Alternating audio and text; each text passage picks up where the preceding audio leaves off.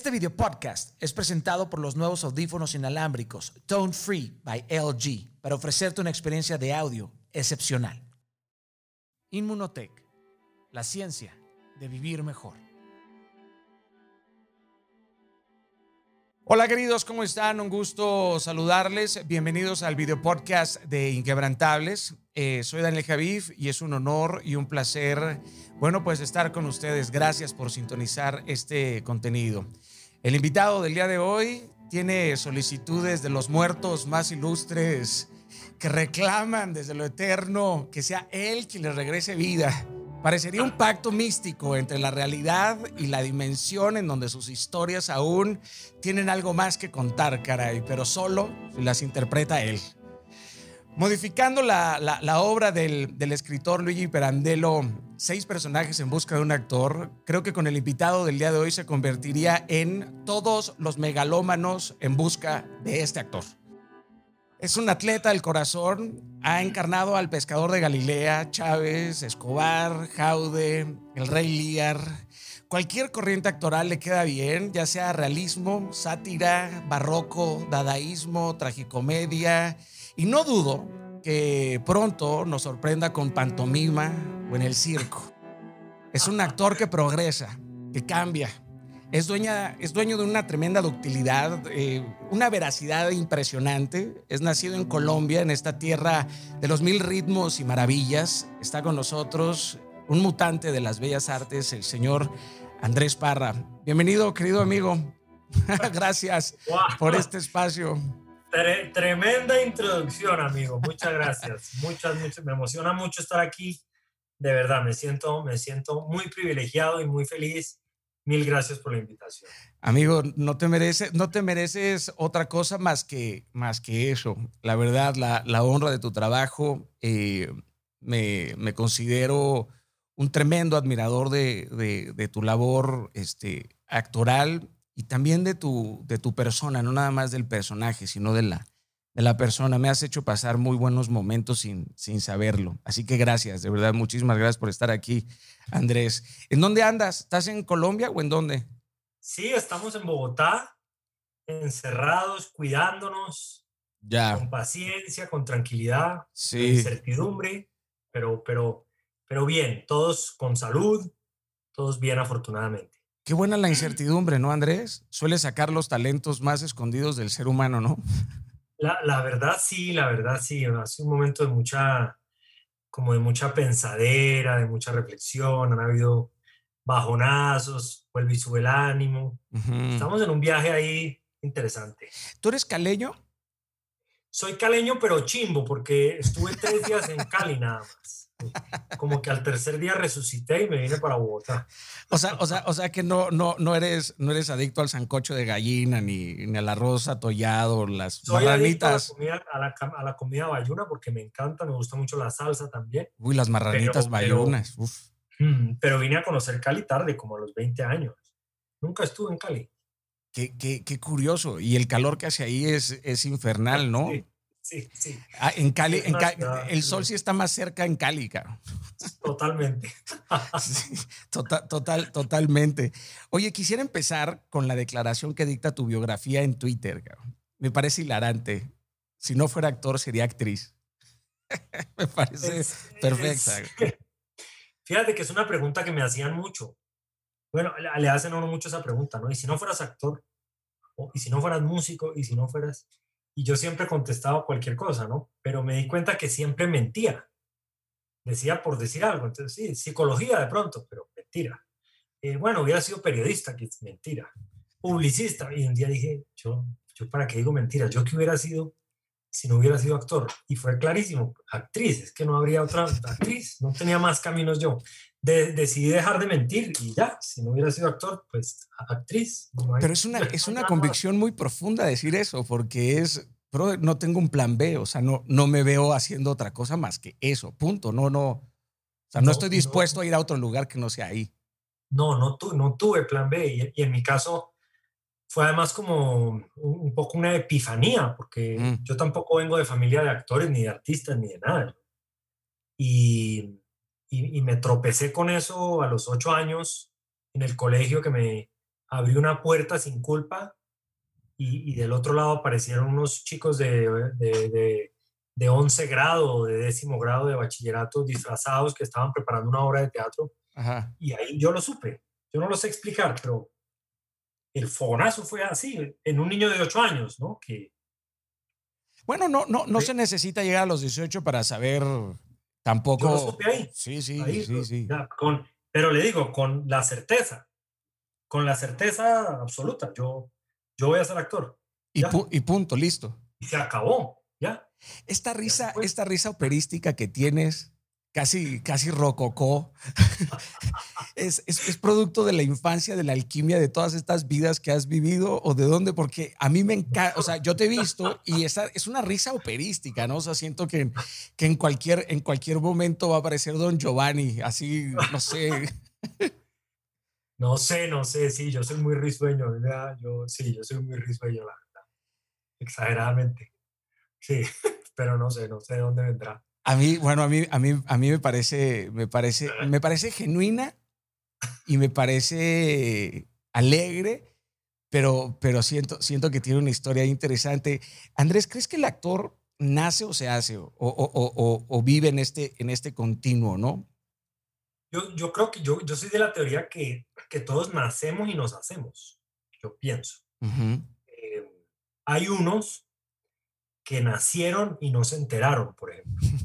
eso me parece, pienso mucho en esas personas, ¿no? Que, Ese sí es el fracaso.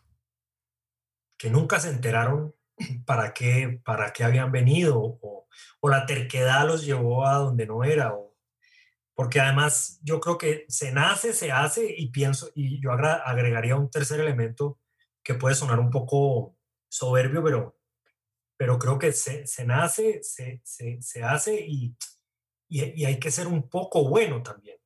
a veces la terquedad nos lleva, hay cosas que se nos dificultan y seguimos obstinados. Yo creo que también pienso mucho en esa gente. Claro, de que quiero ser jugador de básquetbol, pero mides 1.20, mi amor. Exacto, no, pero es mi sueño, es mi sueño. Pero bueno, puedes ser el dueño del equipo si quieres. No vas, a, no vas a jugar, pero sí puedes ser el dueño del equipo. Sí, es terrible. Y yo creo que, y me sumo a, lo que dices, los que no se enteraron o los que sí sabían y no lo hicieron. O sea, el que fue cobarde. También. El que le dieron una hoja en blanco y permitió que otros escribieran en su hoja en lugar de escribir ellos. Uy, eso me parece súper importante porque, porque, por ejemplo, en mi caso, qué bonito eso que porque me acordé tuve el apoyo de mis papás siempre, que eso en, en, mi rubro no es lo normal. ¿no? querido. Si yo hubiera dicho derecho, medicina, administración de empresas, es más normal que te apoyen, pero en actor era como... Y, y, un, y hubo un momento en que a mí el miedo me, me, paralizó. Ya se, ya se acercaba mi grado y ya tocaba de verdad tomar la decisión. Ya, ya, ya no es teatro colegial. Se va a morir de hambre, señor Andrés Parra, se va a morir de hambre. dije, me voy a morir de hambre. Y mi plan B un poco era piloto de avión, porque me gustaban mucho los aviones. Había una vaina ahí con los aviones. Y, y, mi papá se había ido de viaje y yo aproveché ese momento para ir a, conseguirme todos los, los pensums y los folletos de las tres academias de aviación que encontré. Y él llegó del viaje y, y yo le había puesto eso en la cama. Ah, ah. Me llamó ¿A tu papá? mi papá me llamó y me dijo, ¿esto qué es? Y yo le dije, eh, no, voy a ser piloto. Entonces me dijo, ¿piloto? Y yo, sí, sí, voy a estudiar aviación, me gustan mucho los aviones, me sueño.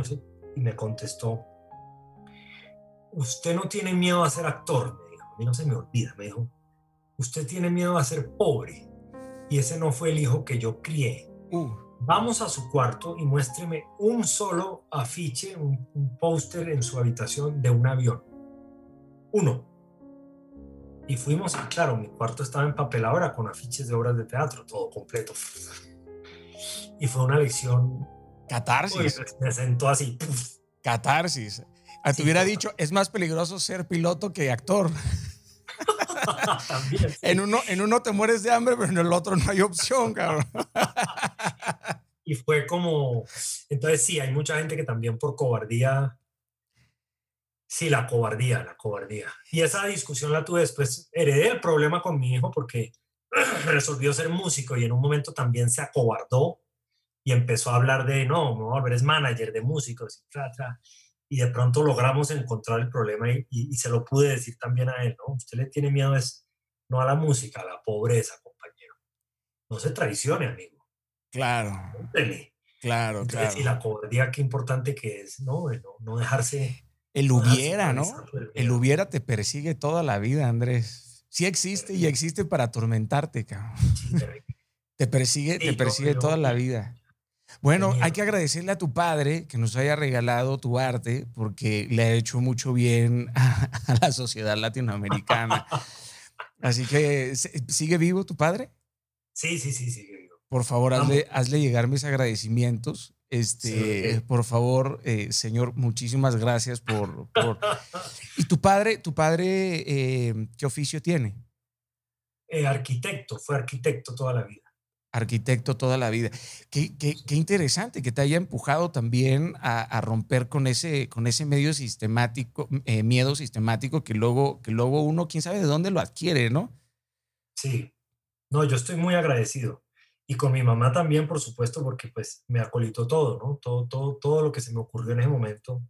Porque yo hoy lo pienso como adulto y digo, es que debe ser muy difícil creer en un niño de 8 años, ¿me entiendes? Que con esa convicción. Te entiendo, te entiendo perfecto, querido. ¿Me entiendes? Porque si es un mampalón de 20 que te, que te tira el... Bueno, bueno, sí, pero a los 8 años uno decir, y que ellos digan, hágale, Claro, mira, la, la, entrevista se trata de ti, pero te, te, comparto. Yo empecé a los seis años en el mundo de la actuación. Ok. Eh, a los seis. Eh, y empecé, yo me enamoré de la pantomima. O sea, eh, yo cuando vi a Marcel Marceau por primera vez, en, es por eso que soy tan gesticular. Hay, hay personas que piensan que soy sobreactuado, que soy hiper, hipertenso, hiperpasionado cuando, cuando hago mis, mis mensajes, ¿no? Pero como yo era un niño medio tartamudo y no me gustaba hablar, yo encontré un mundo único y particular en la pantomima, en donde yo podía extraerme por completo de la realidad. Y yo vi a Marcel Marceau en un VHS y yo le dije a mi madre, yo, yo, yo, yo quiero hacer pantomima. Eh, yo quiero hacer pantomima, quiero hacer pantomima. Y empecé a tomar clases de, de pantomima. Y por supuesto, a los, a los 10, 14 años yo ya estaba leyendo eh, Grotowski, estaba haciendo, me enamoré de Chekhov, de, toda esa parte, y, yo soy muy barroco hasta para, para escribir, ¿no? Y un día yo descubrí que quería hacer eh, realmente pantomima, porque he sido de todo, pero también fui silla. Eh, en, mi escuela, en mi escuela como me buleaban duro en la, en la escuela, entonces yo, yo, yo dije, yo voy a hacer una silla, no, no tolero la escuela, entonces yo voy a hacer una silla. Entonces me acuerdo que me puse como silla, cabrón. Entonces me puse como silla. Y me acuerdo que llegó la, llegó la maestra y me decía, joven Daniel. Y yo, me vale madres, yo soy una pinche silla y las sillas no hablan, cabrón, ¿no? y me acuerdo que no me moví y por supuesto la gente, eh, eh, los niños empezaron a gritar, ¿no? Y empezaron a, a, sonar el, la música de los locos Adams. Tarararán, tarararán. Y, empecé como medio a llorar y te acuerdas, las sillas no lloran, ¿no? Entonces se me bajaban las lágrimas hasta que, hasta que apareció mi mamá. Se acabó la clase, Andrés. Y mandaron llamar a mi madre, su hijo está loco y apareció mi mamá delante de mí. Y me dijo, ¿qué haces, Daniel? Y yo no le... Ahí sí tienes que decidir, cabrón, si eres una silla o no, porque ya está tu mamá, ¿no? Ahí, ahí yo ya o sea, toda la, o sea, ya técnica Antonina Artaud, Stanislavski, todo se ha ido a la mierda porque estaba mi mamá ahí enfrente y me acuerdo que mi mamá me pega un chingadazo en la mano, ¿no? ¡Pam! ¡Vámonos! Y yo, pues me asusté. Y en el coche, y en el coche le dije, mamá, perdóname, de verdad, yo, yo era una silla. Y me dice, estoy muy encabronada contigo porque si hubiera sido una silla, no te hubieras movido de ahí. Te pegué y te moviste. Y eso, y eso me cambió la vida. Y ahora que tú me estás diciéndole a tu padre, me sentí tan, no sé, tan identificado con, esa, con ese momentum que te dobla, o sea, te dobla la realidad, o sea, te cambia para siempre. O sea, no sabes que un acto tan místico parecería un ajedrez que Dios planeó como para darte un jaque mate en, en, en un futuro, ¿sabes? Pero a mí esa, o sea, tú me estás diciendo que esa historia te marca para siempre. Y es cierto, hay un momento en la vida que te marca para siempre, cabrón. Ahí fue, ahí fue. Y eso, y eso, y eso fue así. Yo, yo, por supuesto, ya después no, me dediqué, me dediqué a la, a, la actuación, al teatro. Yo pues, amo, amo las tablas, vivo, por supuesto. El, el teatro es algo que me, que me apasiona de forma muy profunda. Pero pasando a, ti, porque no, no se trataba de, de mí, has interpretado antisociales sádicos, megalómanos disfuncionales, llenos de taras. ¿Acaso todo esto no te afecta el sueño, cabrón? Me lo afectó en un tiempo, me lo afectó en un, en un tiempo porque yo tampoco, también por mi ingenuidad y mi, irresponsabilidad y como que me sentía, me sentía intocable y sentía que tenía el control absoluto de todas las situaciones. Sí, en un momento me llegó a afectar, pero, pero con, los, con el tiempo he aprendido a, a entender que no puedo hacerlo solo, que necesito un equipo de gente que me ayude, mm. que no me las sé todas, que no soy el, el, el, el dominador del, de las emociones como me creía que lo era. y, y, ahora me cuido mucho, ahora me cuido muchísimo. Es decir, eh, te mantienes enseñable. Aprendí a creer en, aprendí a, a vivencié, digamos, vivencié vivencié el, el, poder real de la energía, ¿me entiende? De, la emoción, de, de, de, esa conexión. ¿Pero estás educado bajo alguna técnica en específico? ¿Actoral? Es decir, yo, yo tengo mi técnica para armar los personajes, digamos, para trabajar, pero fui desarrollando también como una técnica para salir, para no salir mal herido de ahí. Ajá. Te doy un ejemplo. Eh, no solo son los personajes, a veces también son los lugares, a veces tienes que entrar a unos sitios a trabajar que tienen una energía. Ah, mira. Yo recuerdo mucho, por ejemplo, haciendo El Patrón del Mal. Nosotros tuvimos la oportunidad de, rodar en, el edificio Mónaco, en el original, eso no lo habían tumbado todavía. Y con Tapan, eh, que hacía de mi primo, como dos niños chiquitos, nos dio por investigar el edificio. vamos a ver qué hay, qué hay. Y empezamos a entrar en las habitaciones y en el sótano me acuerdo que encontramos algo que a mí me llamó mucho la atención. Era una zona del sótano que curiosamente tenía eh, un rincón, la, la, pared estaba enchapada eh, como en baldosín de baño. Y había uno, y había desagües y tal. Y yo le decía a Cristian, yo estoy seguro de que aquí, aquí había, esto aquí es una máquina de tortura, hermano. Y había como una reja, era una vaina de tipo el hostal, así entonces yo, cuando tienes acceso a esos sitios tan oscuros, la energía está ahí, hermano. Y eso a uno se le... Cementerios, eh, morgues, manicomios, es que uno entra a sitios muy locos. Aprendí a tenerle respeto a esos espacios, entonces me preparo, ¿me entiendes? Me volví un tipo que de vez en cuando medita, prende un incienso, se conecta como con...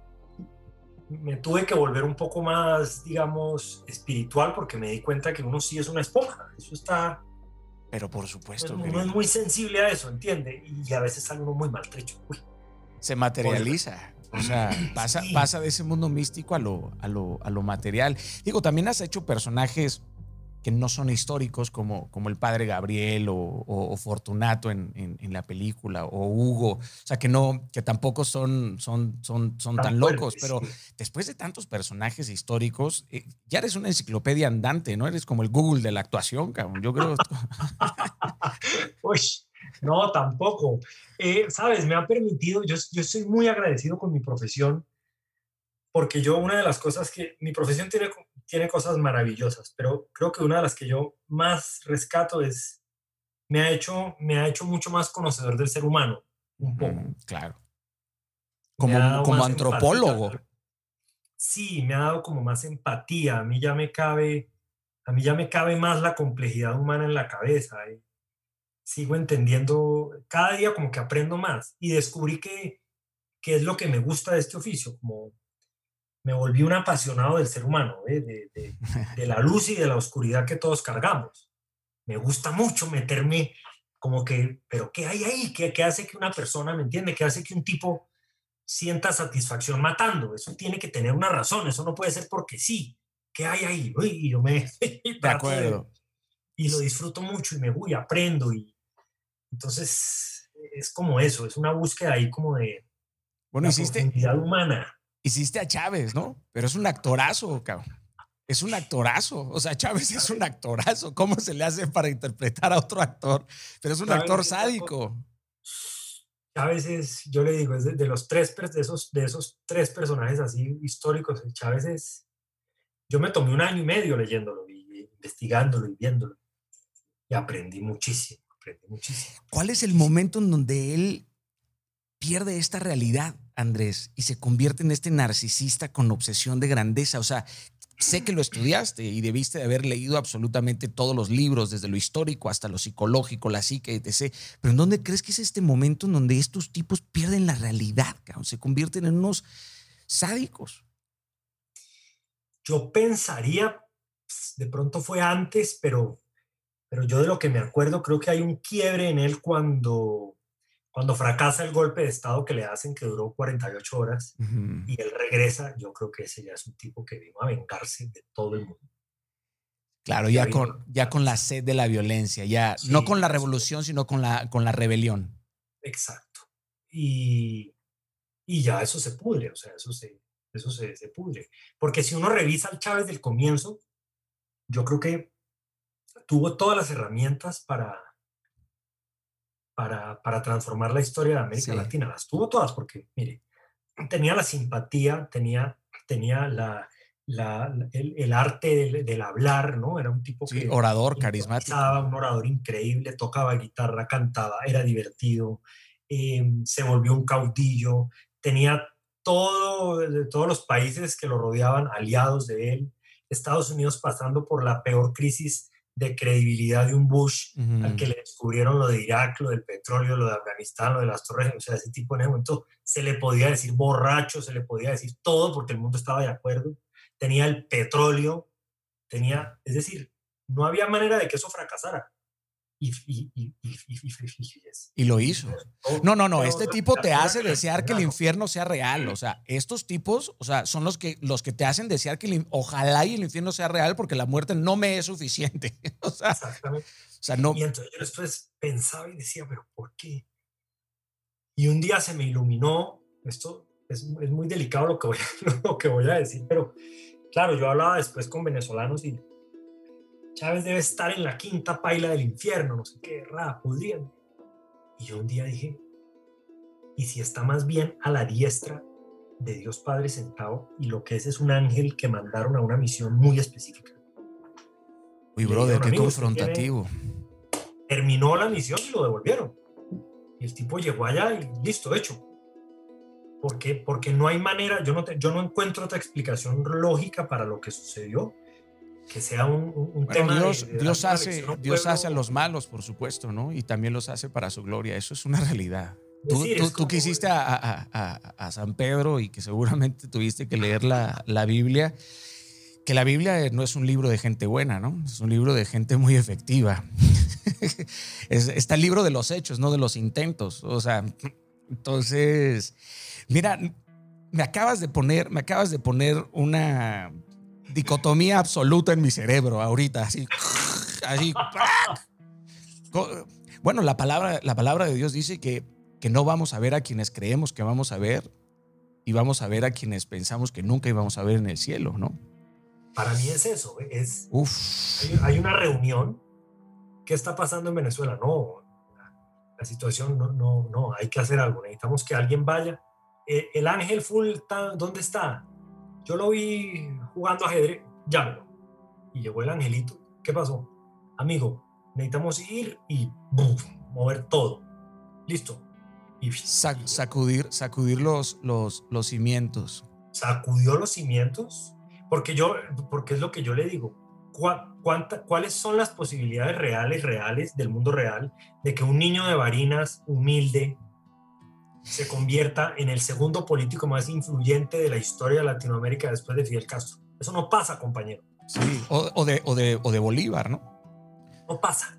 Sí. Bueno, aunque si volteas a ver la historia de todos estos personajes, hay, hay, como, hay, como, un, hay como una línea simétrica entre ellos, ¿no? Entre los Hitler, los Stalins, los, los Pol Pots, los, este, eh, sí, todos estos, todos estos personajes vienen desde, desde, desde lugares muy, muy rotos de amor, ¿me entiendes? Yo siempre he creído que si alguien le hubiera dicho a Adolfo Hitler te amo, nos hubiéramos ahorrado. No quiero, no quiero trivializar esto, por supuesto, guardando sus proporciones, pero pero si alguien hubiera logrado realmente decirle te, te, amo, no le hubieran elevado la autoestima, porque, porque esta, esta falta de autoestima es una necesidad absoluta de sentirte importante. Mira, yo soy de Mazatlán, Sinaloa, que es un lugar, por supuesto, brutalmente eh, golpeado por el narcotráfico, al igual como lo ha sido Colombia.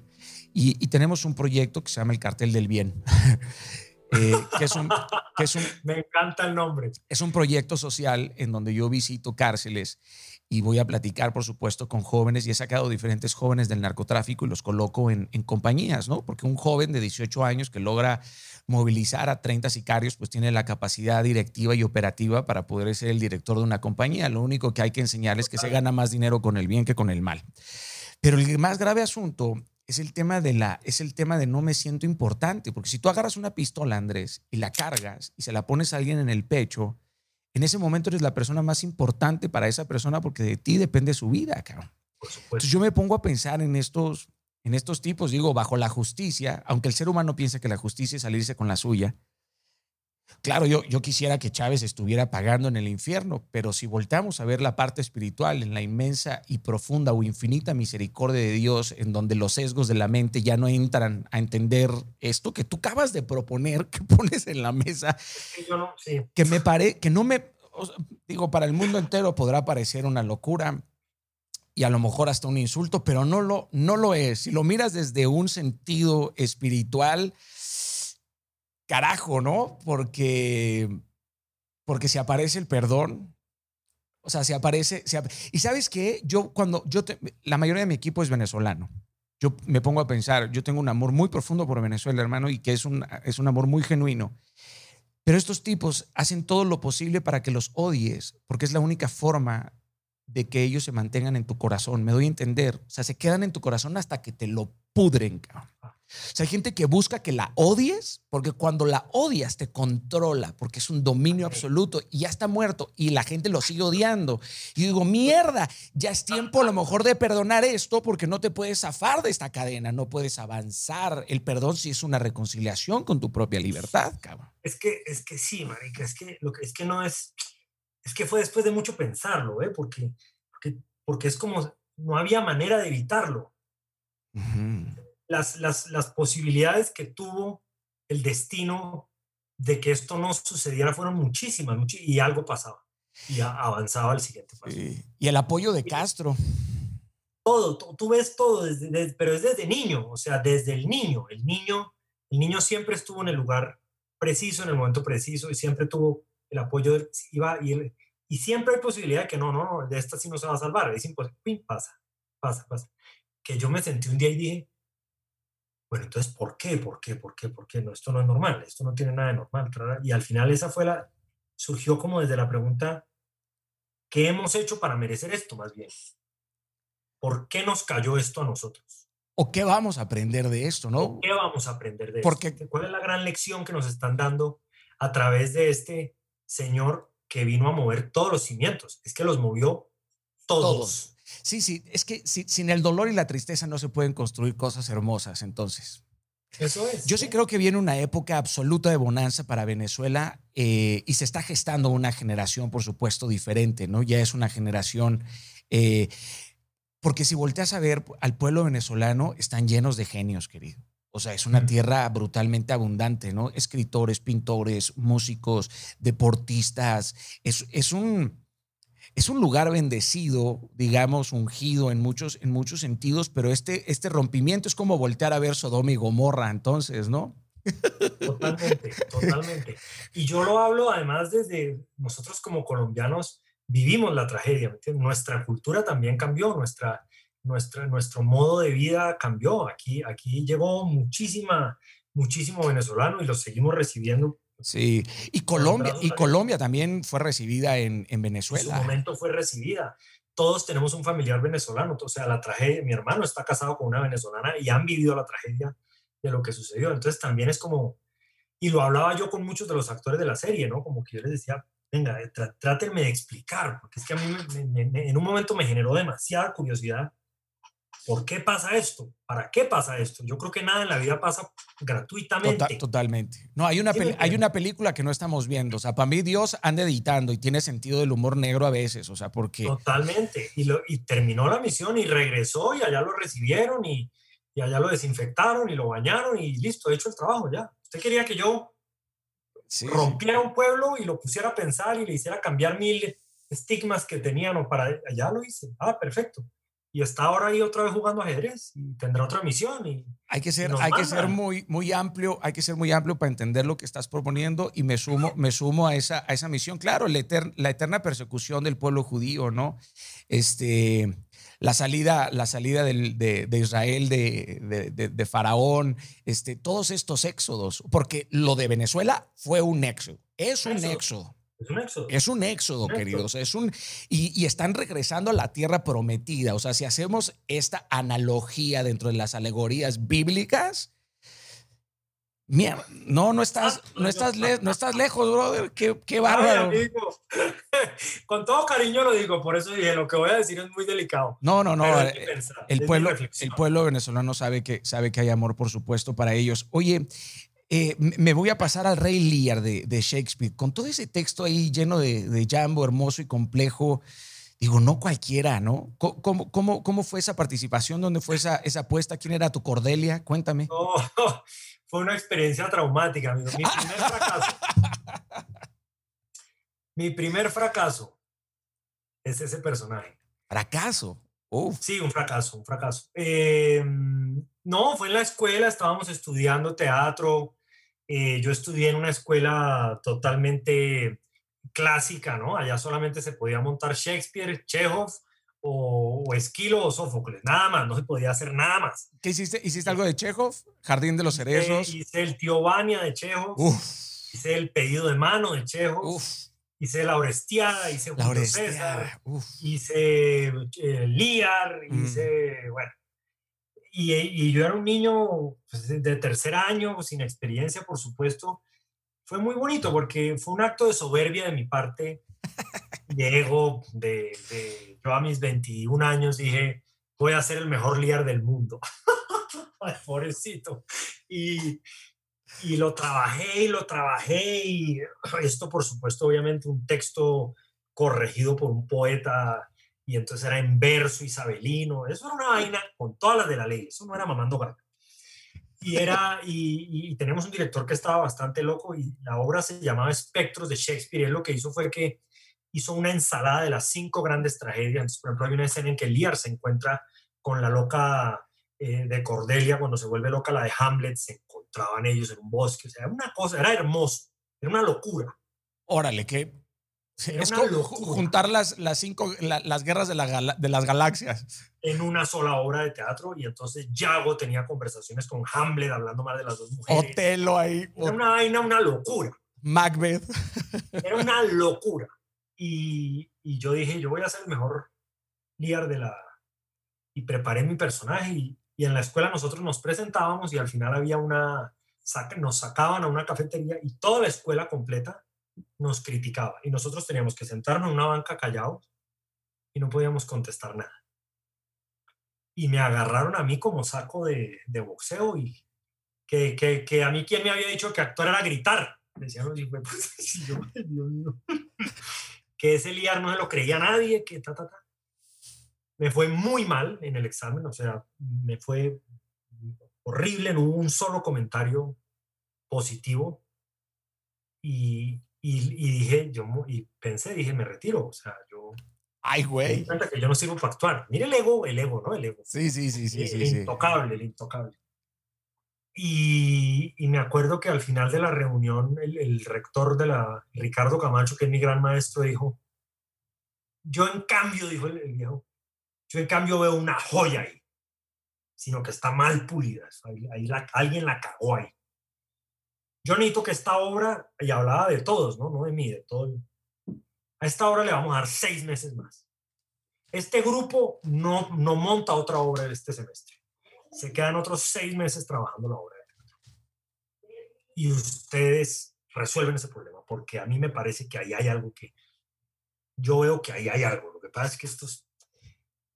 Y fue muy bonito porque regresé, me bajé de mi nube, con toda, me, llegué así, buenas, don Liar, me llamó Andrés, quería saber si de pronto podemos trabajar, ra, y salió un Liar muy digno, por fin, y se volvió en mi, mi, sueño. Yo, yo, yo digo que yo me quisiera morir eh, haciendo aliar en el Teatro Colón de Bogotá, dirigido por Pedro Salazar. Ya tengo clarísimo eso. A la edad que yo realmente puedo hacer aliar, que es a los 80. Ahí sí lo voy a hacer. Y listo. Y morir en, el, en, la tabla, en el teatro. Ojalá me diera un infarto y ¡paca! Me voy contigo, brother. Cumplo contigo. Quiero, quiero la misma muerte. Hermoso. Que así un paro cardíaco, pero fulminante, y caiga yo así de cara y se me revienta la nariz. Ah, y listo, y, que, que, se que se pongan a aplaudir y después el silencio en donde todo se rompe está muerto. Y se va cerrando el telón así, ese, ese rojo sangre se va cerrando. Eh, listo, brother, por ah, favor avísame, avísame si te mueres para estar ahí. y llego, me abro así los ojos y me están esperando Chávez, Escobar, Hal. y, todos y todos te aplauden. Y todo, ¡eh, llegó, Bravo, Andrés, llegó bravo. El propio, llegó el propio. El cabildeo, eres, fuiste, el, fuiste el que hacía el cabildeo en la tierra de estos tipos. Ay, qué risa. Oye, Andrés, repetirse como actor es un terror, ¿no? O sea, cuando, cuando llegas a, a, a los zapatos de, de, Escobar, pues ya llevas tu tercer, tu tercer narco, si no, si no me equivoco. ¿Qué te hizo aceptarlo, cabrón? No, que me obligaron. Para rápido. Me obligaron, papi. Claro. Eso fue lo que pasó. Yo no hice, yo no iba al casting, me llamaban, yo no iba, sacaba excusas. No, no, no, es que tengo un, tengo un cumpleaños, tengo un bautizo, tengo. Y un día me llamó la, la, la, productora ejecutiva, que es una mujer a la que yo quiero muchísimo, se llama Juana Uribe, es, una, es, una, escritora de televisión, los grandes éxitos, muchos de los grandes éxitos televisivos colombianos los escribió ella hoy en día eh, tiene un cargo muy importante en Caracol.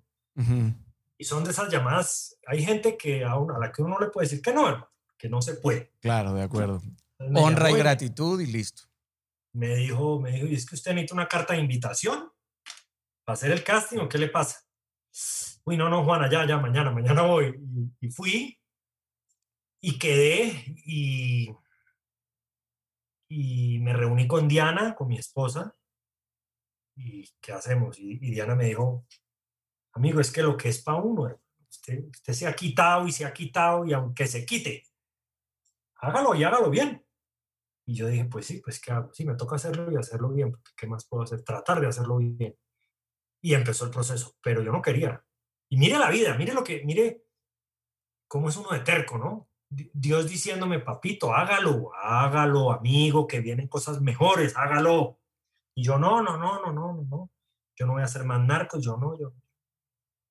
Y hoy en día, ese es el personaje que me, me cambió a mí la vida, en todo sentido. Claro, claro. ¿Y qué, conflicto te generaba? O sea, la, apología a la violencia o que ya habías hecho narcos? Ya había hecho otro ahora y, y a mí en la escuela me, me, me crearon una tara con la que estoy ahora luchando, esa es ahora mi guerra interior, que es esa, el, actor siempre tiene que ser distinto, el actor tiene que ser camaleón, el actor tiene que transformarse brutalmente, el actor no puede parecerse, a el personaje no puede parecerse al actor.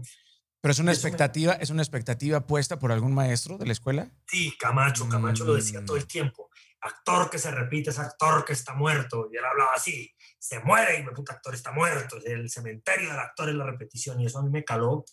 Y entonces yo decía, un tercer narco y yo ahora cómo lo hago.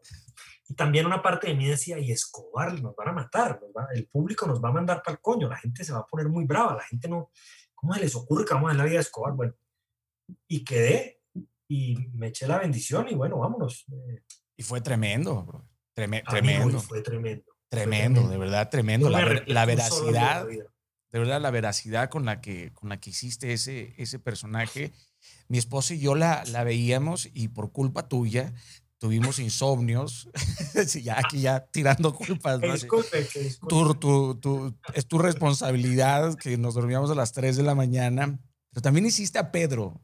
O sea, de Escobar a Pedro, a Cefas, la columna de la iglesia. ¿Qué, aprendiste de, esta personalidad impetuosa y, y sincera? qué locura, Pedro. Ese es un personaje bien difícil para mí porque, porque era un proyecto muy especial. Es decir, hay proyectos en los que usted tiene que trabajar para que el otro se luzca. Ah, qué y hay escenas en las que uno tiene que centrar el balón para que el compañero meta el gol. Y yo venía de esta, ¿no? De esta Escobar, Chávez, ¿no? Yo, eh, ¿no? Voy a decir una barbaridad. Entonces yo era Ronaldo, en la cancha. Sí, sí. Y de repente llega este proyecto, no es que me lo, a mí me lo hayan dicho, fue una cosa como que yo dije, yo aquí ya no puedo ser ni Ronaldo, ni Messi, ni Valderrama, me toca ir para atrás. Este proyecto es de la Yepes y de Manolo, que son María Magdalena y Jesús, y todo lo que hagamos tiene que ser para que estos dos se luzcan lo más que puedan, ta, ta, ta, ta, ta, ta. Y fue una gran oportunidad también para aproximarme a un personaje desde otro lugar. Porque yo qué hago? Cuando a mí me proponen el diablo, yo inmediatamente me voy en búsqueda de la luz del diablo. ya sé que el diablo es oscuro. Ya, el diablo ya, no lo, ya lo conocemos. Ya Con Pedro fue igual. Entonces, ¿cuál es la oscuridad de Pedro? La luz ya la sé. Me quiero decir a lo oscuro. ¿Qué, qué tiene para esconder Pedro?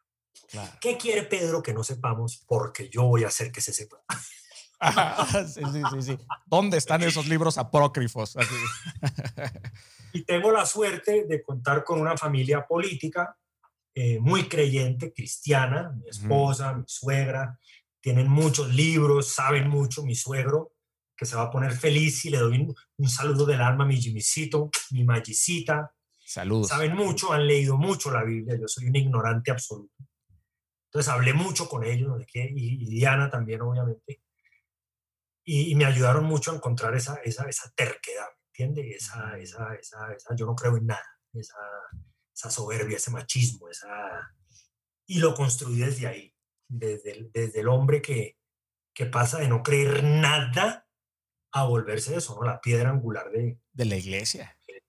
No, y, y, Andrés, caminar, o sea, caminar en el imperio romano en ese momento, o sea, dirigir oraciones, responder acusaciones, herejías, o sea, luchar contra los rabinos ortodoxos, enfrentar al rey Herodes, para terminar crucificado por Nerón en su circo. Para eso en esta convicción, no son nimiedades, cabrón. O sea, es, es un personaje, pero brutal, ¿no? Cuando niega a Cristo, pero toda esa... ¿Sabes que A mí una de las escenas que más me gusta de Pedro, digo, no, no escenas, una de, una de las... de, de las partes favoritas mías de Pedro en la, en la Biblia es cuando él defiende a Cristo, cuando van, cuando van por él, para empezar obviamente la, hacia la crucifixión. Y él saca la, él saca la espada, ¿no? Y le corta la oreja. A la oreja al, soldado. Al soldado. Pero en esos versículos hay, hay, hay algo hermoso, porque él ama a Cristo, pero lo ama en ignorancia. Lo ama en ignorancia porque porque él saca la espada y lo primero que hace es le corta la oreja. ¿Y qué hace Cristo? O sea, yo me, o sea, si, si ve, ¿qué haces, estúpido? Hey, hey, hey. What the fuck? Y agarra la oreja y se la pone al soldado. Y lo hermoso de eso es que le pone la oreja al soldado, pero no le queda cicatriz, ¿no? O sea, el, el amor de Jesús lo, lo borra, lo... Y Pedro siempre tuvo esta personalidad impetuosa durante, durante, o sea, cuando lees, por supuesto, eh, los evangelios, y me pareció increíble porque te vi con la barba gigantesca. O sea, usar esos, usar esos zapatos está, está increíble. Hablando de Roma, cabrón, la FIFA juega el papel del César, ¿no? en la antigua Roma, cabrón. Ay, FIFA, Dios mío. Dios mío, yo estoy impresionado. Empecé a ver la serie hace unos días. Te felicito, querido, por la, por la serie del, presidente. Gracias, amigo. Muchas felicidades, de verdad, amigo. Este. ¿Crees que puede impactar la agenda política de los gobiernos latinos la, la FIFA? O sea, voy en el tercer capítulo, brother, pero estoy, cagado. No, estoy, estoy convencido de eso. Convencido de eso el fútbol como arma política, económica y social, pero no lo dude. No lo dude. Es que esto es como un curso de corrupción para, para, para principiantes, cabrón. O sea, dictado por los doctores del cinismo, Andrés. Son doctores en el cinismo. O sea, tu personaje es el doctor en el cinismo. Sí, sí, sí. No, no lo dude, no lo dude. Es, es aterrador porque, porque es la pregunta que me ronda después de ese proyecto. Es, ¿por qué no podemos contar con los dedos de una mano los casos en la historia de la humanidad de aquellos que se han sabido sobreponer al poder? ¿Qué mm. hace que el ser humano se pudra al contacto con el poder? ¿Por qué es tan difícil encontrar una persona que haya venido de abajo, que haya llegado al poder, que haya hecho algo bueno, se haya ido ileso, sin escándalos, sin robos? ¿Por qué es tan difícil?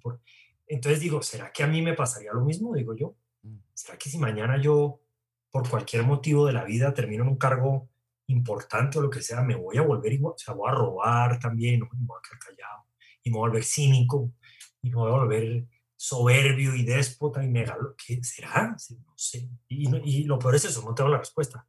No me atrevo a decir que no. No, ni ¿Qué yo. Tal que sí? ¿Qué tal que sí? ¿Será que es que eso pudre? Porque, no sé, amigo, me preocupa. Es que uno, uno va alimentando luego esos demonios, ¿no? Y si les das de comer, luego te piden más comida también. Se van. Mire, se yo van. cuando hice, cuando hice Julio César, en, la escuela también, que también me zamparon ese chicharrón. Ese sí lo saqué más o menos, más o menos. Ese me gustó, ese me gustó. Porque ahí yo ya había aprendido la lección y llegué muy, muy humilde allá. Sé, eh, Marco Antonio, ¿cómo estás? Yo soy Marco, yo voy a hacer de ti, ayúdame.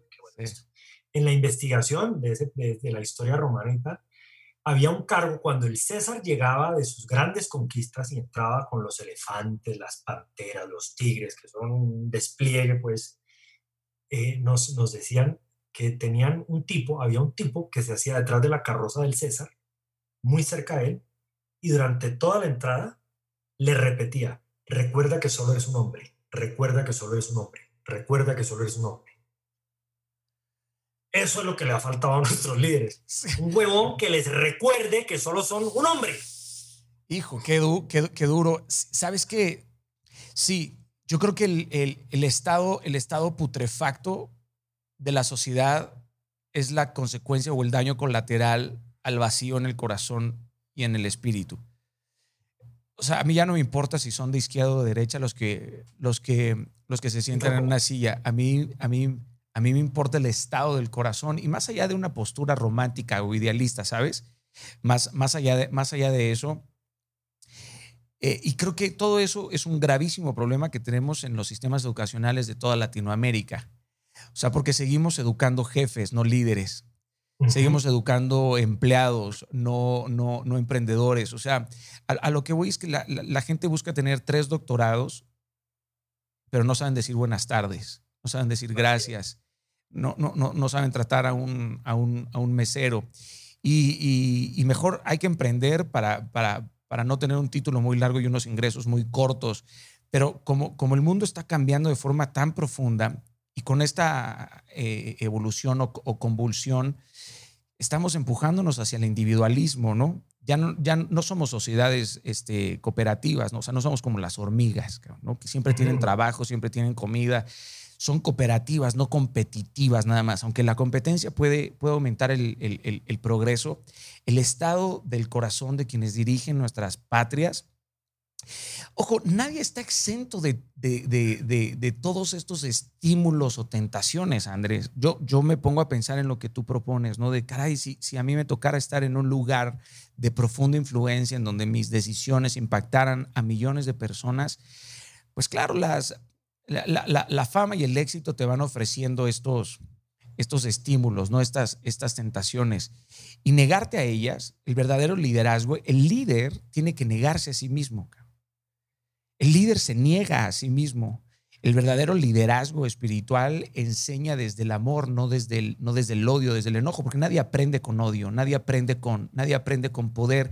Y hemos pensado que el poder, o sea, que el éxito es dinero, poder, fama. Pero el, verdadero poder de influir en otras personas tendría que ser a partir de la generosidad. O sea, cuando tú das, te das cuenta que te sobra, ¿no? Cuando, cuando tú sirves a otros sin ninguna, sin ninguna convicción. Y claro, por eso hay una, hay una canción cristiana que me encanta que dice, ¿dónde están los Davids? ¿Dónde están los Juanes, ¿no? ¿Dónde están los Pedros? ¿Dónde están los Pablos? ¿Dónde están estos tipos? Tú mismo lo dijiste, ¿qué tuvo que haber pasado en la vida de Pedro o de Pablo para estar dispuestos a ser crucificados en un, en un circo de Nerón. O sea, tuvo que haber sido una transformación. Entonces eso te lleva a pensar en el liderazgo de Jesucristo, ¿sabes? En su caminar. Si lo, si lo ves así, en tres años, brother, en tres años educó a doce y cambió la historia para siempre. Pero el liderazgo de él, él, Jesús tenía un mensaje y era igualito a su mensaje. Él no nada más daba un mensaje, él era igualito al mensaje que daba, ¿me entiendes? Y ponte a pensar en un hombre, una vez más, en el imperio romano, ¿no? Que se aparezca a dar un sermón. Habéis oído que fue dicho y así no es. Es como yo digo, hay, hay que estar loco, güey. Hay que estar loco para decir, me voy a morir y en tres días resucito. Sí, sí, sí. Porque si no resucitas, se te acabó todo el juego, güey. Sí, sí, sí, no, no. Me, doy y ese es el asunto del liderazgo. Creo que mientras que no implementemos el, tema espiritual, no la religiosidad, porque la religión ha hecho terriblemente su trabajo. Mucho daño, mucho daño. Puta, mucho daño. y, hoy, y hoy, yo no sé, yo creo que tenemos más fariseos que en aquella época, ¿me entiendes? Es la policía celestial que, van agarrando a bibliazos a todo el mundo, ¿no? Este, puta, conviértete. Es, es terrible. Yo, yo vivo una persecución todos los días por, por eh, me dicen ecuménico, este falso profeta. Dices, dices puta, Illuminati, masón, masón, pues porque trago un chingo de masa, yo creo. Este, pero el, asunto, el asunto, para no desviarnos, el asunto sí es el corazón, este. Andy, es el, corazón, Andrés, es el, es el corazón. Menospreciamos a otros, es más fácil unir a la gente en contra de algo que a favor de algo. Es esta, es esta convulsión este, terrible. A mí, a mí eh, la parte del capítulo de, del presidente donde me doy cuenta que la Conmebol es un Vaticano, En Luque, Paraguay, digo, la cúpula del poder en el mundo entero se sigue burlando de nosotros. Es que es eso, es una burla.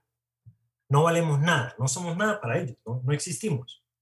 Eso estuvo ahí y estuvo ahí delante de nosotros, ahí, y, va y mucho tiempo. Que la FIFA siga diciendo que es una entidad sin ánimo de lucro. ¿Eso no es la burla mayor? Es una burla es una insolencia. es, es, que es, una es, una insolencia. O sea, es un caso que supera, que supera la ficción. O sea, la realidad supera la ficción. Totalmente. Y ahí están, y va a haber mundial, y el aficionado va a seguir yendo, y, y la vida va a seguir. Es como la corrupción se hizo paisaje. Qué, qué duro. Qué duro, qué duro, qué, qué, duro. Háblame de la experiencia de trabajar con Alejandro Bo, con el guionista de Birdman, Beautiful, pero sobre todo del último Elvis, cabrón. Ay, esa película. No, mira. Eso es, yo, yo, tengo, yo tengo que tener mucho cuidado con lo que pido. Me he dado cuenta. Pida, pida más porque se merece más. Amigo, yo tengo que tener mucho cuidado cuando abro la boca y digo, ay, qué rico sería porque me cae así. Entonces, yo me vi el último Elvis y se convirtió en mi película favorita. O sea, ¿te gusta lo patético? Amigo, y además me resolvió una duda que yo tenía en esa época, que era yo, ¿por qué soy actor? ¿Yo para qué coño es que soy actor? ¿Yo para qué es que quiero ser actor?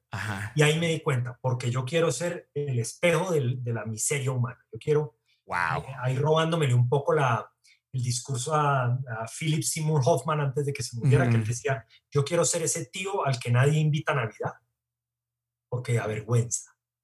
Y quiero que la gente vea qué hace él en Navidad. Yo quiero ser ese tío, el tío que escondemos, el primo que guardamos porque no no, que ese primo tiene problemas, es pobre, es drogadicto, dejémoslo allá, no lo llamemos. Yo quiero ser ese. Y yo ahí con esa película dije, yo quiero eso, yo quiero ser un instrumento para mostrar al ser humano en su miseria, en su complejidad, en su soledad, en su tristeza, en su depresión, en su, en su eh, adicción, en, en, en, lo más oscuro. Bueno, y llega el presidente y yo digo que sí, ra, ra, ra. Y, me vi el último Elvis mil veces. Y, y de pronto, ¿y quién va a dirigir? Eh, Armando Bo. Y yo, a mí me suena. Armando Bo. Y me metí a Google.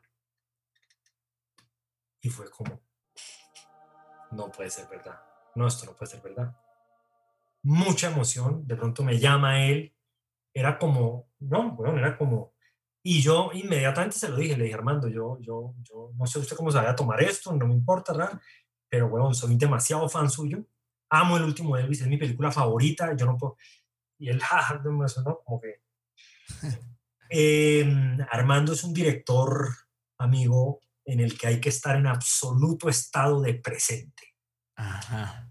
Él hoy está loco, como tiene el pelo, tiene las ideas, él no puede planear, él es un creador compulsivo, es un caballo de carrera, él puede filmar 48 horas sin comer y sin ir al baño, él se le olvida comer. Está en absoluto dharma, ¿me entiende? Él está en el dharma total. Sí, sí, sí. ¿Me entiende? Él cambia de opinión, improvisa, se contradice. Entonces al principio yo no entendía nada y yo, y yo decía esta señora, y es que amarrarlo y darle la pepita, que seguro no se la ha tomado, ya son las dos y media, tiene que tomar la pepa este señor. Y de pronto yo empecé a entrar en el baile con él y de pronto ya capté, dije, claro, con este tipo hay que estar es alerta en presente, porque cualquier cosa puede pasar, cualquier cosa puede pasar aquí. Y llegó un momento en que la relación ya ni hablábamos, es decir, ya una mirada de él y yo ya entendí, una mirada mía y él ya entendía. Era una comunicación ya como el, el leopardo con el, con el domador. El tigre y el domando y yo, y yo, y de pronto él, era el domador y yo era el tigre y al revés. Y logramos hacer una amistad muy bonita. Y para mí, y lo digo porque se lo he dicho a él, a mí no me da. Yo, yo no necesito, Danny Boy, gracias a Dios, eh, rendirle pleitesía a nadie, afortunadamente. Yo no le debo un favor a nadie, gracias a Dios. Por eso le puedo decir que ese tipo es un genio. Y yo no lo digo para que me dé trabajo, porque yo, gracias a Dios, no necesito eso. Bendito el Señor. Ese es un genio. Ese tipo es un artista. Ese tipo tiene el arte. Está loco, está loco, hermano. Él no puede trabajar.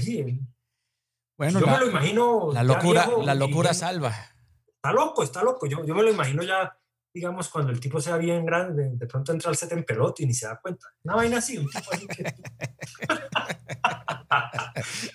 Fue una experiencia espectacular, es un, es un, es un genio, se lo juro. Es, es, la, es, la, primera vez que yo, y, lo digo con, con, mucho respeto a todos los directores con los que he trabajado, pero este tipo tiene algo distinto y yo creo que tiene que ver por ahí. Es, algo místico. Sí, porque es demasiado caos. El caos y usted no entiende para dónde va y usted no entiende ninguna decisión y de pronto le pone música y de pronto se, se, atraviesa alguien y él sigue rodando y no le importa y de pronto le rapa la cámara al camarógrafo y filma a él y, y, y, es una locura. Y yo digo, yo siempre me lo imaginé así como el pintor que es con esa brocha haciendo fu, fu, fu, y, en, sí, sí, en Pollock. Delirio. Pollock, así. Es un, es un delirio. Yo es la primera vez que trabajo con, con un director, digamos, yo voy a, voy a decir algo muy fuerte como con un director artista, tal vez será el, término. He trabajado con directores muy talentosos, pero... Poeta visual, a lo mejor, este... Eh, aquí hay algo raro y, y, tiene fama, digamos, en Argentina de... Hay productores que no, que no le entran al juego porque saben que, que van a sufrir. Sí. ¿no? Y, uno, y yo decía en Argentina, Armando Boy, me hacían, uy, ¿cómo le ha ido? Y yo no, yo estoy feliz, no sé, yo al productor no creo que bien, pero a mí me ha ido muy bien. Doctor Jekyll and Mr. Hyde, me lo imaginé así. Sí, es una cosa, yo se lo digo, es la primera vez que yo me topo con, con un loco y entiendo su locura y, me, y, y, la gente a veces me decía, ¿no? Y volverías a trabajar con Armando. Y yo digo, pero un centenar. necesito volver a trabajar con Armando, necesito. ¿Y tú vas a dirigir, Andrés? ¿Escribirás cine, teatro, no? No, me veo, Dirigí teatro, dirigí teatro en algún momento, teatro sí volvería a dirigir, pero, pero yo soy de la, de la teoría de lo que le decía al principio, soy de la teoría de la ley del menor esfuerzo. Creo que uno tiene que estar en el lugar en donde se faciliten las cosas. Creo que parte de haber encontrado el don o a lo que uno vino, pues a uno no se le dificulta. Eso fluye, eso es bueno, eso es orgánico, eso es lindo, eso está ahí. Claro, inherente. no me quiero, eh, es inherente, entonces yo no me quiero meter a explorar, más bien quiero profundizar muchísimo en lo mío. Yo quiero actuar y actuar y actuar, no quiero... Hacia la excelencia, claro. Sí, yo quiero, yo, yo quiero, yo quiero profundizar lo más que pueda en lo que escogí, no me quiero distraer dirigiendo ni ni produciendo, ni escribiendo, no, ese no es mi lugar en el mundo. Entiendo, entiendo perfecto, entiendo perfecto. No es mi lugar. ¿Algún personaje mexicano que te gustaría interpretar? Juan Gabriel, Benito Juárez, ¿quién? Juan Gabriel, Puta, Juan, Gabriel, te quedaría cabrón. me lo quitó Julián Román, pero me dio tanta alegría que se lo llevara él. También tremendo actor. Hizo un trabajo sí. gran amigo mío Julián y cuando supe, primero me dio mucha rabia, así dije, y, ya, y, entonces... Ojalá Chávez se te aparezca. Ojalá ahora me toca de Chávez entonces. entonces. entonces. pero me dio mucha alegría. Juan Gabriel hubiera sido, hubiera sido un gran personaje. Pero no, no, no tengo un personaje así mexicano eh, es que has, hecho ya todos los acentos, ¿no? Ya hiciste argentino, ya hiciste venezolano. He hecho, he hecho, argentino, peruano, en una película, un personaje muy cortico, peruano, paisa, chileno. venezolano y, y, chileno. Mexicano hice una, una bobadita muy pequeña en, en, un programa aquí. ¿Y español? Español hice en una obra de teatro, hice un español. O sea, ¿te gustan los acentos, tío? Me gustan, me gustan. Y el español me ha gustado toda la vida. pero, pero, pero, pero a lo mejor hace el acento del doblaje de Discovery Channel, cabrón, ¿no? Ese es muy bueno. ¿no? Ese español es, ese es estamos, viendo, estamos viendo aquí a la mantis religiosa que comienza la cúpula. Están copulando.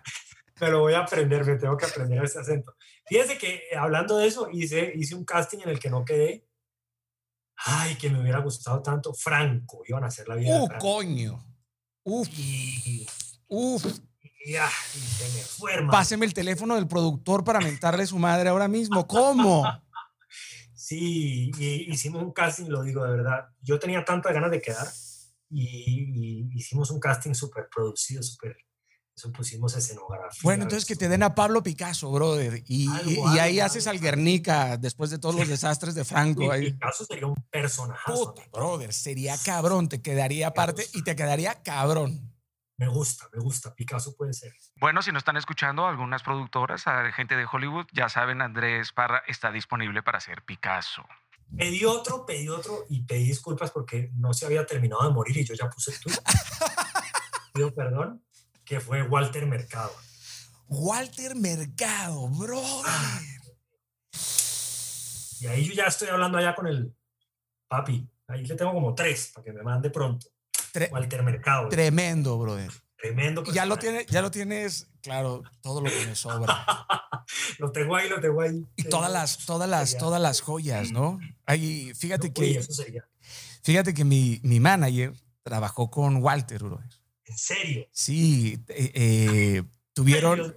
Sí, sí, sí, sí, sí, sí. No tengo el contacto para llamarle. Brother, César, César, mi manager, podría ayudarte a construir ese personaje. Ya lo estoy aquí, ya lo estoy, ya lo estoy clavando aquí innecesariamente. a estar Papa Bear ahí en su casa. ¿Qué está diciendo este cabrón? No lo puedo creer. No lo puedo creer. Sí, sí, sí, sí, sí, totalmente. Oye, explícame algunos modismos colombianos, por favor. Yo con gusto te explico algunos mexicanos. Digo, me la estoy pasando a toda madre. Ya llevamos una hora. Te prometo soltarte pronto. Pero me la estoy pasando muy bien. Gonorrea.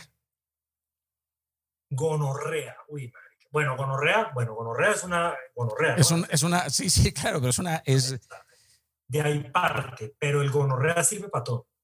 Uno puede decir, hija, hija gonorrea que hace aquí una persona. O, uy, uy, que esta gonorrea de frío mucho frío. Eh, eh, marica, no sea tan gonorrea, ¿no? Como no sea mierda. O, o, usted casi se va a un hueco, uy, gonorrea. Ya, o sea, es como el chingón mexicano, entonces. Puede ser, sí. Ya, eso está súper chingón. Vete a la chingada. No estés chingando. Oh, que la chingada. Chingoncísimo. Ah, chinga. Eso, okay, ok, ok, ok, ok. ¿Culicagado? Culicagado es niño, este culicagado, culicagado es un niño. Entonces, puede ser para, dígale a ese culicagado que venga y ya estamos hablando de un adulto. Como haciéndole decir, dígale que deje de ser tan infantil y venga. Ah, ok. Dar papaya. Dar papaya, amigo, ¿cómo le explico dar papaya? Dar papaya es aprovechar una oportunidad para yo ganar un beneficio, pero la oportunidad me la puso usted por huevón. Ah, me dio la papaya. Ah, ok. Ok, ok, es como la oportunidad, como ser oportunista nada más. me dio la oportunidad, huevón, de yo, o de, o de montársela, o de burlarme. Marica, ¿para qué me da el papayazo? Ok, ok, ok, ok. Mamar gallo, una chimba mamar gallo. ¿Cómo, es eso? Una chimba, una chimba yo creo que chimba, si no estoy mal, chimba puede ser el órgano, no sé si es, creo que es el femenino, la chimba. Ok. Dicen los paisas, a la cuca. Chimba. Ok. Entonces usted puede decir, esto está una chimba, o sea, está chévere, está nice, está cool. Eh, venga, vamos a invitar a la chimbita, una chimbita, una chica guapa. Ya. Eh, o raro, si fuera chimbo, no, eso está chimbo, es como si eso está, como si fuera algo, digamos, eh, falsificado. Ah, ok, pinche, feo. Feo, eso no, eso es chimbo. Ya. Venga, usted me trajo, pidió los tacos a hacer, sí, pero esos tacos son chimbos, no son, no son los buenos. Son ya, ya. ¿Y se pueden usar todos estos modismos en una sola frase? Uy, fue puta, uy.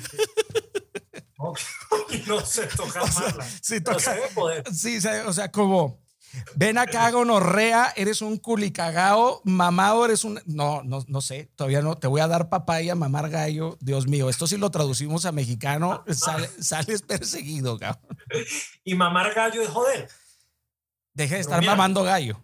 Deje de mamar gallo con eso, weón, ponga de serio, marica, que está con un problema el hijo de puta. Esta gonorrea no llamo más. Ah, ahí está, ahí está, ahí está.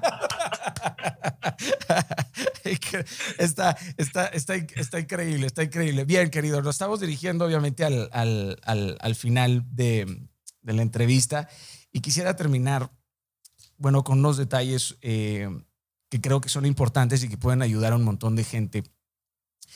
Sé que venciste una, una adicción con el asunto de la comida. Uf. Y eso, eso está, eso está cabrón, o sea, ¿cómo la venciste cómo fue?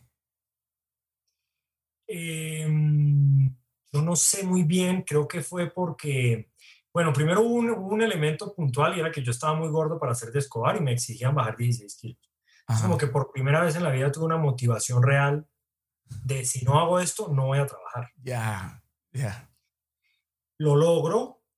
Eh, pasa un tiempo, como un año, me caso, eh, me voy a vivir con mi esposa, no sé qué, dejo la dieta un poco, vuelvo donde la nutricionista y yo, yo me había ido de 90, o sea, yo entro a donde ella de 120 kilos, logro hacer escobar más o menos en 94, me descuido, regreso al año y estoy en 98. Y ella me dice, ¿usted de verdad va a volver a pesar más de 100 kilos, Andrés, después de todo lo que hemos hecho? Había un proceso ahí ya de tres años. Y hay un, sí, yo no me puedo permitir esto. Entonces continué, continué, continué. Y aquí viene donde aparece mi esposa, que tiene un lugar muy importante. Yo siempre he dicho y lo repito, que eh, yo me casé con una mujer que llegó a mi vida a llenarlo todo de luz. Así, así. Qué bonito porque Diana, en este hogar la espiritual es Diana, la que está profundamente conectada con Dios es Diana, la que ha librado unas batallas, la que ha salido del infierno es Diana. Y yo siempre fui más bien un ateo en tierra, decía yo. Yo soy ateo en tierra. O sea, mientras yo esté en tierra no creo en un coño. Tormenta, Diosito, por favor, ayúdanos. Y si, y si, y si, vuela, y si vuelas de Bogotá a Montería, ahí, brother soy el más cristiano católico romano del mundo. Entonces yo decía que yo era ateo en tierra. Entonces, bueno, lo digo porque Diana aparece y Diana se da cuenta de que, de que, de que lo que yo necesito es que me dejen tranquilo frente a ese tema. Mm. Yo había tenido otras relaciones donde, oye, no comas papas. Oye, ¿cómo vas a pedir otra hamburguesa? Oye, pero es que te acabas de comer un postre. Diana fue como, hágalo que lo haga feliz, hermano. Y en ese sentido ella logró eh, como que llenar un montón de vacíos que están muy relacionados con esa ansiedad. Pero eras, eras, eras, tenías sobrepeso en, en la adolescencia, o sea, acarreaste esos, esos daños colaterales. Tuve, pues, tuve sobrepeso desde los 10 años, tal vez mucho bullying. Y ahí me conecto con su historia de la silla, compañero. Porque usted y yo somos bien parecidos, me estoy dando de cuenta. Porque Después de muchos años, yo voy a terapia. Yo suelo ir a terapia, me gusta mucho ir a terapia. Perfecto, maravilloso, bro. Vamos mucho con Diana también a veces cuando, cuando la cosa se nos está poniendo de para arriba, nos sentamos a ver qué es lo que está pasando. Y, y después de muchos años, eh, con el terapeuta descubrimos que había un niño obeso bulineado en el colegio, bulineado en la casa, porque yo soy el menor de, cuatro, o sea, de tres, somos cuatro. Yo soy el, mejor, eh, yo soy el menor de, de tres, brother. ¡Qué loco! amigos, somos uña y mugre. Ahora Entonces, somos almas gemelas, bebé. Entonces, ahí verá, tres hombres mayores. Tres hombres mayores, brother. Somos puros hombres. Yo soy el más chiquito de todos. Yo también. Coño, coño, coño. Quedaban en la jeta, me cogían las tetas. Bueno, marica, era una mierda. Sí, sí, sí, sí. Y él descubre que ese niño encuentra en el teatro, así como usted lo encontró en la silla, el, el único lugar donde puede desaparecer. Porque no iba a tener los cojones de matarse. ¿Cómo desaparezco, huevón? Yo no quiero estar en el mundo. Yo no quiero estar aquí. Yo en ningún lugar encajo nudo en la garganta, bro. Puta, no encajo. ¿Dónde me desaparezco? Y aparece, y Dios responde y dice, abra la puerta y la abro. Vea, marico, se puede disfrazar. Váyase para allá. Ese es su lugar en el mundo. Y yo me disfrazo, me doy cuenta de que Andrés desaparece y además, como plus, marica, mis compañeritos aplauden. Ve ese Sancho Panza, porque obviamente el primer personaje es Sancho Panza. Lógico. ¿Qué, qué mal iban a dar al gordo? Papá Noel. O sea, Papá Noel por quinta vez. Entonces, eh, iba esto a, me perdí, ¿a dónde me fui? ¿A dónde me fui? Estábamos hablando de, ves, yo no soy como Chávez, pierdo el hilo y se me fue el hilo. Entonces la gordura. Entonces, yo cargo con eso toda la vida. Y hay un vacío y hay una vaina y, a mí se me genera una ansiedad por comer, posiblemente desde ahí. Y, y lo que yo quisiera compartir hoy con la gente que, que está pasando por eso, que es lo que a mí me ha salvado y me ha mantenido me ha mantenido estos ocho años. Yo bajé 50 kilos a punta de dieta y de ejercicio. Yo me operé, me operé el sobrante de piel, eso sí, pero yo no me hice el bypass, yo nada. Ha sido un proceso de ocho años. Cuando la gente entienda que esto es una adicción, que no tiene cura, que tiene tratamiento, esto se lleva con más tranquilidad. Yo todos los días, mi estimado Daniel, me tengo que levantar y todos los días tengo una pelea con el diablo que me dice, cómase a tu hamburguesa y ya está flaco, güey, cómasela. Y sale el angelito, no la cague, no la cague, ya está lleno. Todos los días. Yo no hay un día que yo me levante y mi relación con la comida sea sana. No existe. Todos los días tengo tu aguijón. Es tu aguijón. Es todos los días. Esto es como un alcohólico, es un día a la vez y uno se acostumbra a vivir así. Y uno a veces se, desemboca, se, se, se, desemboca y, y, a veces mi esposa le dice la rara, que me dio la rara, que es que llegué a la cocina y ra, ra, ra, ra, ra. Entonces, a veces uno le da la rara y uno ya sabe que la rara pasa, güey. La rara está bien, la rara también hay que dejarla entrar. El diablo también tiene que entrar y manifestarse y hay que verlo a los ojos y no hay que tenerle miedo y dejar entre usted más lo vea, él más se va. Equilibrio, equilibrio, totalmente equilibrio. Entonces ha sido un proceso donde me ha acompañado la luz de ella, el amor de ella, eh, una enorme fuerza de voluntad que no sé francamente de dónde sale. Eh, de ahí arriba. Sí, sí, sin duda. Me llama la atención que tú dices que tu esposa es la más espiritual, pero al parecer a ti se te revelan las, las cosas espirituales. Qué, qué, qué, interesante. Aquí hay, aquí hay un, aquí hay, aquí hay, claro. aquí hay un dúo dinámico espiritual que funciona. Claro, hay un traductor y hay quien recibe, hay quien discierne y, quien se, y a quien se le revela el, el, mensaje. Qué interesante. Sin duda. Claro, esa es la función del matrimonio, ¿no? Es una, es una sola carne, pero, pero entre, entre los dos se edifican y se, se, se pasan los mensajes y venimos, y venimos de corrientes, digamos, espirituales totalmente distintas. ¿eh? Yo, hijo de un ateo absoluto, eh, una madre totalmente curiosa por todos los movimientos, ¿no? Hoy es budista, mañana ella todos los días. Y Diana viene, en cambio, pues de una corriente primero muy católica, después muy cristiana, y, y también se ha ido depurando con... Entonces, tenemos unas conversaciones en ese sentido muy, muy profundas porque, porque aunque tenemos orígenes muy distintos, siempre llegamos al mismo sitio. Al final siempre nos cruzamos en el mismo sitio. Y convergen, convergen ahí. Totalmente. Claro, porque, porque las diferencias que hay entre ustedes no, no son acantilados, sino puentes para poderse conocer más. O sea, eso, eso, está, eso está hermoso. Entonces, tu mayor éxito sigue siendo tu, tu, matrimonio, por lo que veo, querido, sin, sin, sin duda. Me encanta lo que expresaste, porque pienso, por supuesto, en, los niños, ¿no? en, los jóvenes que, que, viven sobrepeso, la pesadilla que es cambiarse delante de los demás.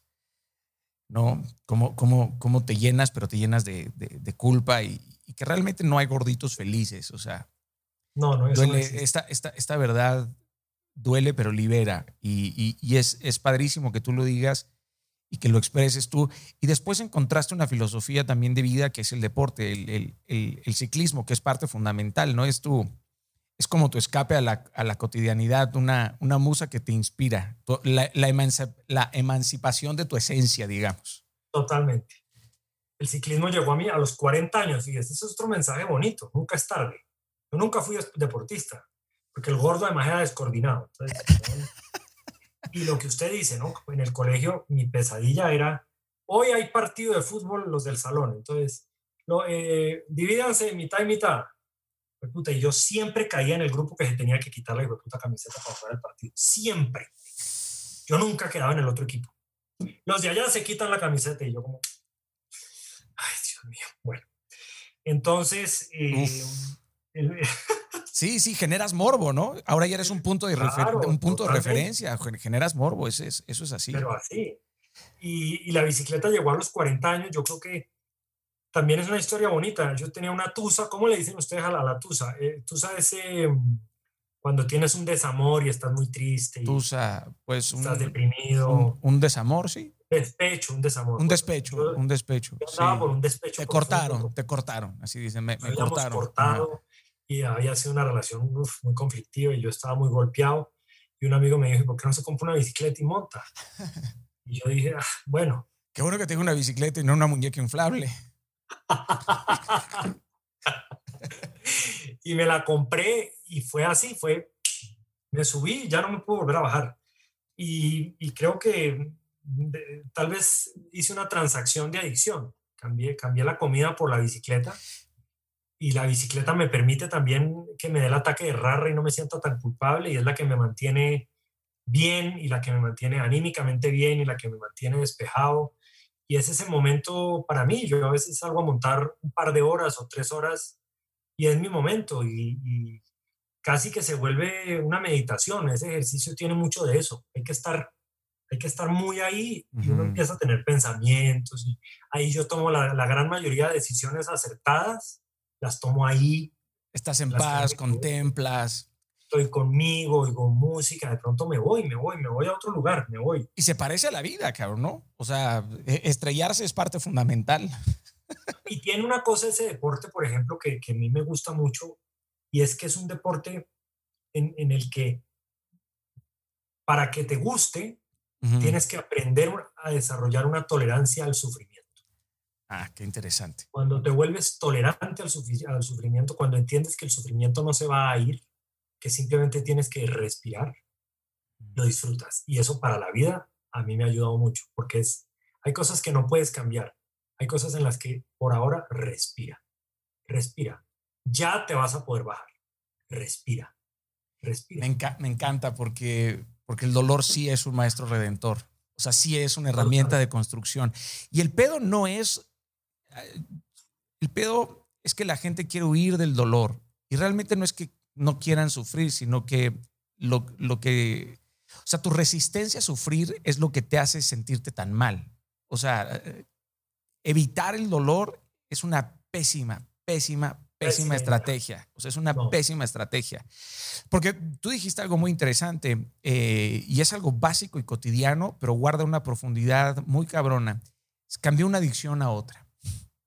Quizás, sí. Cambié una adicción a otra. No, no, no. El ser humano está más dispuesto a hacer cosas por evitar dolor que por sentir placer. Eso es una realidad, Andy. Eso es una realidad. Tú, tú fumas y sientes placer, pero después te echas 10 cigarrillos porque, porque quieres sentir placer, pero no por sentir placer, sino por evitar el dolor de no fumar. Correcto. Entonces, em, tú lo, explicaste muy sencillo, muy, muy básico, pero tiene una profundidad. Llegar a esa simplicidad de ese análisis mental en la psique, decir, yo cambié de, adicción, claro. Por eso la gente que está súper con un cuerpo han entendido que no hay nada más adictivo que ser saludable. que es mucho, es, hay más adicción en estar sano que no estar sano. Totalmente sí. Y el placer es mucho más profundo, es mucho más prolongado que el placer de comerte un sándwich. Entonces, cuando tú vences una tentación, se eleva tu voluntad, pero se fortalece tu identidad y construyes una personalidad puta, de una firmeza, de una templanza cabrona. Por eso, si nos dejamos guiar por los placeres inmediatos de la vida, pues no crecemos. Entonces, Sí, no crecemos. esto que tú dices me parece espectacular para toda la gente que nos escucha. Búsquense una adicción que genere, que genere este, tipo de, este tipo de placeres, porque, porque a través de esto que tú mencionas, no te quedaste así. Yo odio la frase de yo soy así.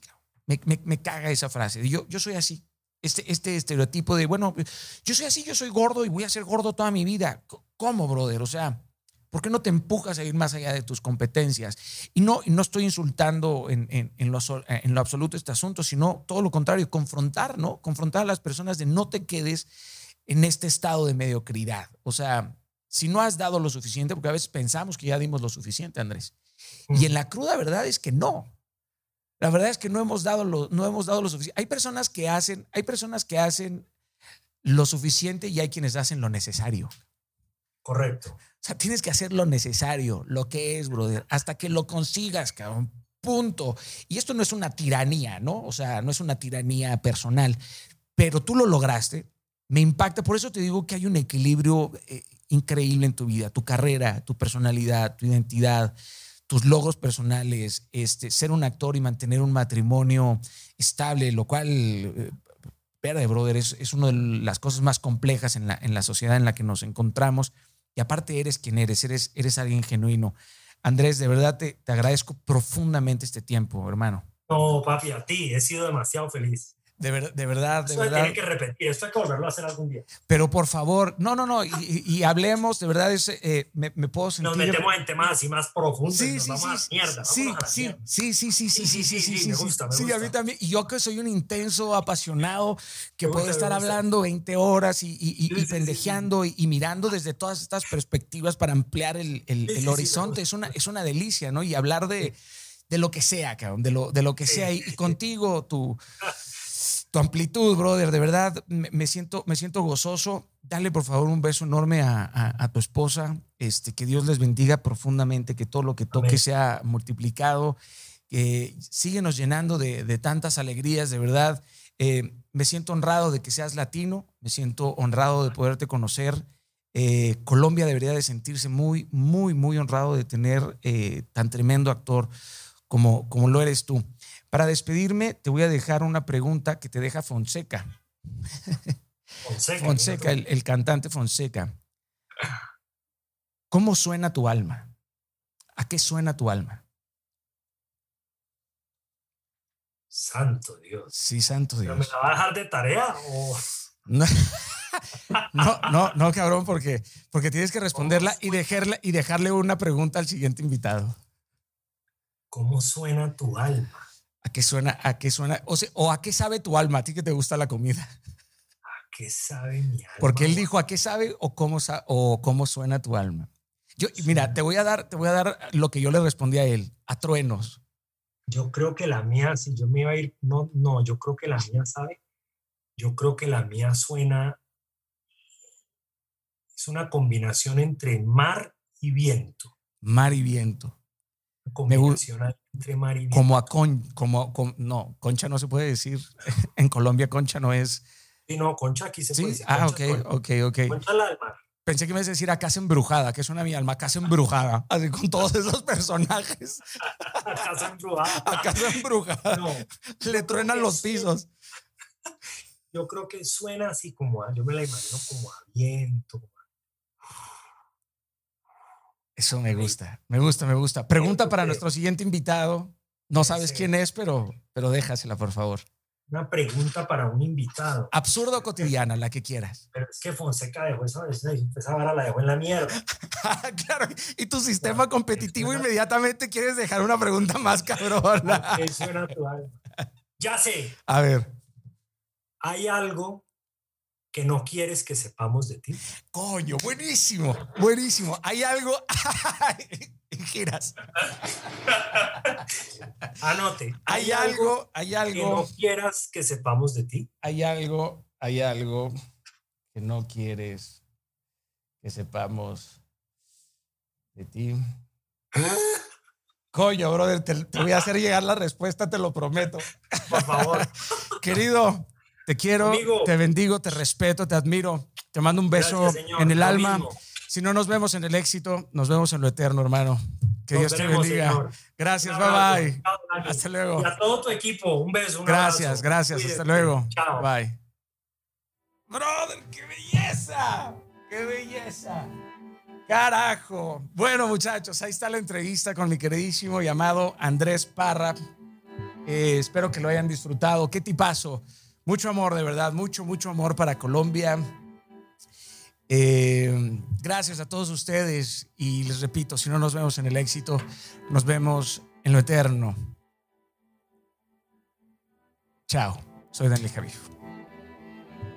Los nuevos audífonos inalámbricos de LG Tone Free ofrecen configuración de sonido personalizadas y desarrolladas por Meridian. El innovador estuche de carga compacto UV Nano de LG proporciona hasta una hora de tiempo de uso después de una carga de tan solo 5 minutos. Son los primeros en el mundo que pueden desinfectarse a sí mismos. Tone Free by LG. Inmunotech, la ciencia de vivir mejor.